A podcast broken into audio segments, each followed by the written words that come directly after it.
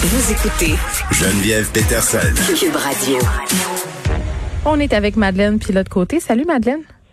Salut Geneviève. Bon, écoute, j'imagine que tu étais comme moi, arrivé à ton écran euh, d'ordinateur, de téléphone, de iPad, peut-être même de télé, quand sais-je, hier pour écouter la grande messe paroissiale de François Legault, où on allait nous annoncer euh, ce qui nous attendrait dans les prochains jours, jusqu'au 22 février du moins. Oui, à 5 heures, j'étais devant ma télé, puis j'étais prête euh, à entendre ce qui allait advenir de nos pauvres peaux. pour les prochains oui, que c'est qu'on va avoir le droit de faire puis de pas de faire? Ben c'est ça. Puis euh, ben écoute, j'ai été quand même satisfaite des mesures, là, un petit déconfinement comme euh, M. Legault a appelé. Puis je trouve que ben ça s'inscrit bien aussi dans la, la, petite baisse de cas qu'on a eue. C'est pas trop euh, c'est pas trop intense. Je trouve qu'il y a pas il y a pas trop déconfiné. Puis je trouve ça quand même bien, mais ça nous donne un petit nanan aussi. Ben je pense qu'aussi ça va avoir des effets positifs sur les jeunes, notamment à ce qui a trait aux universités, au cégep, mais aussi par rapport aux nouvelles mesures concernant l'extérieur. Tu sais le fait de pouvoir aller dehors euh, entre gens qui n'habitent pas la même adresse, de pouvoir faire des activités sportives. Je pense qu'il y a bien des jeunes du secondaire qui vont accueillir ça avec un grand soulagement, puis pas juste des jeunes du secondaire, là, euh, les jeunes du cégep et des universités aussi.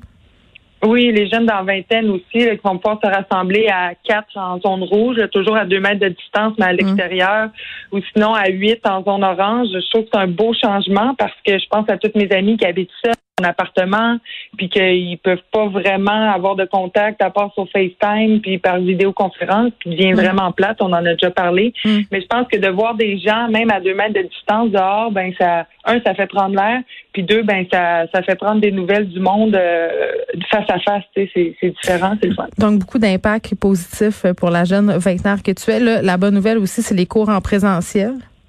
Ah mon Dieu, oui, j'avais écrit un article là-dessus. Peut-être que François Legault l'a lu, mais c'est ce que je disais justement, que ne serait-ce qu'un cours par semaine euh, en présentiel, ça ferait toute la différence pour les jeunes du Cégep, les jeunes des universités. J'avais demandé à mon entourage, j'ai beaucoup de gens aux études euh, aux études supérieures dans mon mm-hmm. entourage, c'est ça qui me disait un cours par semaine, ça fait toute la différence. C'est juste de, de savoir, par exemple, que le mercredi, on va pouvoir aller échanger, on va pouvoir euh, aller dans un autre lieu aussi pour s'aérer l'esprit. Puis le fait d'aller ailleurs aussi, c'est ça aide aussi l'apprentissage, puis ça aide à entrer des nouvelles notions. Oui, mais quand même, il va falloir euh, se poser la question, notamment au niveau des bibliothèques, Madeleine, parce que tantôt, j'avais le PDG de la Fédération des Cégeps qui me disait euh, aux endroits où on a un couvre-feu à 20 heures, euh, les bibliothèques, oui, municipales, mais surtout les bibliothèques des cégeps, le fait de pouvoir aller étudier, je sais pas moi, dans l'agora, dans les espaces communs, il va falloir voir comment on va aménager tout ça parce que le soir, ça sera pas tellement possible. Peut-être faire preuve de souplesse au niveau du gouvernement. On se posait la question.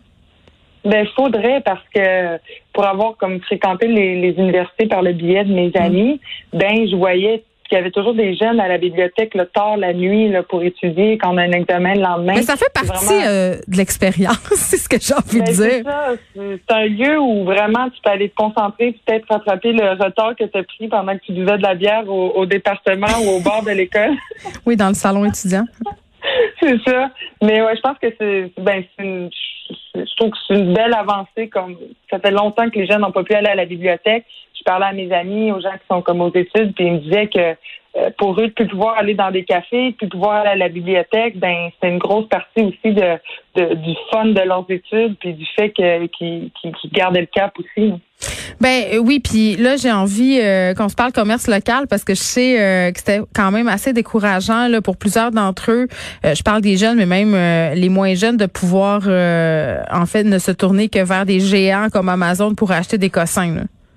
J'ai tellement eu de discussions avec les gens de mon entourage. Là, on, on se pétait quasiment des crises d'angoisse à toujours devoir commander sur Amazon on avait besoin de mitaines ou d'un article pour la cuisine ou de ci ou de ça. Euh, on sait qu'Amazon, ben ça, ça pollue beaucoup, ça enrichit les plus riches encore, euh, mm-hmm. les plus riches au monde.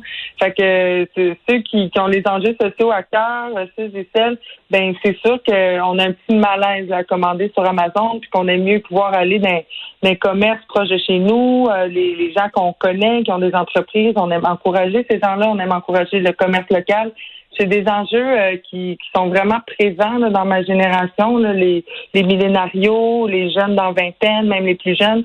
C'est de plus en plus euh, des, des, grandes préoccupations pour nous que d'acheter local puis de, de faire circuler aussi l'économie euh, du Québec. Puis là, mm. ben, on n'a pas pu le faire dans les dernières semaines. Fait que c'est sûr que c'est une, une petite victoire, puis ça va être le fun de pouvoir vraiment aller encourager les, les, entrepreneurs, les jeunes entrepreneurs aussi qui ont vraiment eu de la difficulté dans les dernières semaines, dans les derniers mois. Donc, encourager le commerce local, mais pas question, par contre, euh, de se retrouver dans les bars parce que ceux-ci demeurent fermés. Non, exact, même en zone orange. Mais écoute, Geneviève, je pense que c'est moi, je me suis rentrée dans la tête que c'est peut-être fini, les bars. Ben, les bars, c'est hâte. Euh, ah, ben, bon, Frédéric Mockel n'est pas d'accord. Là, à chaque fois que je parle des bars, il, il hoche euh, à la négative. non, mais, tu sais, en dehors, mettons, de, de bars euh, très spécialisés où tu peux aller voir des, boire, pardon, des vins fancy, je, je vois pas en quoi ça sert encore les bars. Mais je pense que les gens, ils vont encore d'été peut-être dans les bars. Là. Ça peut servir à ça. Je serais pas de mauvaise foi. Mais ça fait tellement longtemps qu'on n'est pas allé. Moi, j'ai vraiment oublié, un, que ça m'apportait d'aller dans un bar. Puis deux, est-ce que je vais avoir le goût d'y retourner à voir? Mais j'irai avec, euh, avec Frédéric. Euh, peut-être qu'il va me redonner le goût. Il a l'air d'avoir hâte. Ah, c'est une date. Ça y est, on vient d'organiser une date euh, en direct à la radio. OK. Euh, Madeleine, euh, par rapport aux annonces concernant euh, les activités extérieures, il y a beaucoup euh, de gens, là, partis politiques, je pense que c'est le Parti québécois, qui ont demandé, en fait, pourquoi on rouvrirait pas les gyms partout? Parce que pour des questions de santé mentale, puis ça, c'est discuté depuis le début de la pandémie, là, c'est difficile pour certaines personnes de pas avoir accès à leur gym. Puis les sports d'hiver, c'est pas nécessairement accessible à tous non plus c'est ça, on n'est pas égaux face au sport d'hiver. Là, euh, on n'est pas égaux euh, face à grand-chose, finalement. C'est ce que je ben comprends avec cette pandémie. mais c'est ça, mais les sports d'hiver, là, c'est le c'est quoi? C'est le patin, c'est le ski de fond, c'est le mm-hmm. ski le ski alpin. Euh, à la limite, c'est la course qu'on peut faire dehors, mais toutes ces activités-là, ça demande de, de débourser de l'argent. Hein. C'est quand même cher pour aller se procurer l'équipement nécessaire pour le faire. Même la course à pied dehors l'hiver, mais c'est mieux d'avoir des bons crampons parce que sinon ça peut être bien dangereux.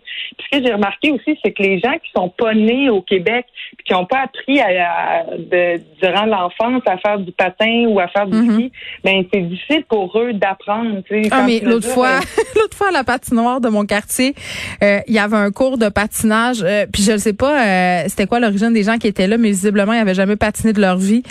et ils ne parlaient pas français. Ils venaient d'ailleurs. Je sais pas là, ils venaient d'où, mais c'était absolument, c'était drôle, un, mais deux, c'était vraiment cool de voir la solidarité parce que tout le monde s'est mis de la partie à deux mètres de distance pour leur donner leur conseil de patin.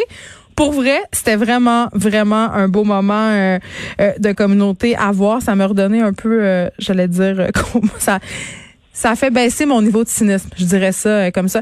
Hey Madame, il nous reste euh, quelques minutes. Je veux qu'on se parle de bénévolat parce que ma fille, moi, est au programme international euh, dans une école secondaire à Montréal et dans à l'intérieur de son programme, tu as des heures obligatoires de bénévolat, des heures qui ont été annulées à cause de la pandémie. Puis moi, je trouvais ça plus ou moins pertinent parce que je me disais, tout est arrêté. Bien des gens qui sont à la maison, se sentir utile pendant la pandémie, ça serait peut-être une bonne avenue de maintenir la possibilité de faire du bénévolat. Oui, puis il y a tellement euh, plein d'options pour faire du bénévolat. Il y a du bénévolat aussi virtuel qu'on peut faire, qui est de plus en plus comme populaire avec la sollicitation. On peut faire des appels d'amitié, on peut faire de la lecture au téléphone. Il y a plein d'organismes qui offrent plein d'options. Fait que ta fille, effectivement, elle aurait pu, euh, elle aurait pu trouver comme des options, mais son école. Non, mais l'école a juste tassé ça parce que c'était, je pense que c'est trop compliqué à gérer pour vrai. Là. Oui, peut-être, c'est ça. Mais il y, a de ça aussi. Il y a eu euh, des organismes, je pense que c'est comme 9% euh, des organismes au Canada qui ont euh, remarqué une augmentation des demandes de, bénévolat, mais il y en a 23% qui ont remarqué une diminution, une baisse de l'intérêt des bénévoles. Donc, mais pourquoi ça dépend des organismes. Ben, je pense que bon, on était vraiment pour ce qui est de la baisse là, de l'intérêt des bénévoles, on était vraiment préoccupés avec nos problèmes. Ça a été une année où on s'est vraiment concentré sur nous-mêmes, puis on avait peut-être un peu moins à donner aux autres. Mais euh, je pense. Mais il y a peut-être la peur aussi, la peur d'être contaminé au contact des autres personnes? Oui, aussi, ça c'est certain. Pour les, les gens à risque, on sait que les bénévoles, mais ben, c'est souvent des personnes plus âgées. Pour, pour eux et elles, ils ont vraiment dû comme arrêter tout ça. Mais c'est pour ça que je pense que les jeunes là, qui bénéficiaient comme de la PCU, les jeunes qui n'étaient pas à risque face au virus, peut-être que le gouvernement du Canada aurait dû les, les, pousser un peu pour aller faire du bénévolat pour peut-être pouvoir bénéficier de la PCU. Je m'en souviens que sur le site euh, de la PCU, quand on faisait la demande, ils nous encourageaient à, à se trouver un emploi. Mais je pense que ça aurait été bien aussi de, d'encourager les jeunes. Euh, Mais il y en a eu des initiatives. Euh, François Legault fait plusieurs sorties en ce sens-là. Mais ça, en tout cas, si mon souvenir est bon, là, encourageait les jeunes à, à justement en faire du bénévolat. Puis peut-être peut-être que comme tu dis, on a plutôt axé sur les métiers, là, c'est-à-dire si vous faites rien, réorientez-vous. Si vous faites rien, allez aider dans les CHSLD. Euh, je sais pas, peut-être qu'on aurait pu euh, davantage axer là-dessus. Puis en même temps, comme tu dis, il y a la peur, euh, il y a le fait de pas trop savoir où, aller, parce que je sais pas si vous avez déjà essayé de faire du bénévolat, mais c'est quand même pas si évident que ça de trouver un endroit. Puis souvent, Madeleine, quand on appelle, euh, c'est plein. Ils ont pas de besoin. Donc, ça serait peut-être pertinent de donner une liste où on peut téléphoner. Madeleine, pilote Merci, on se retrouve demain. À demain.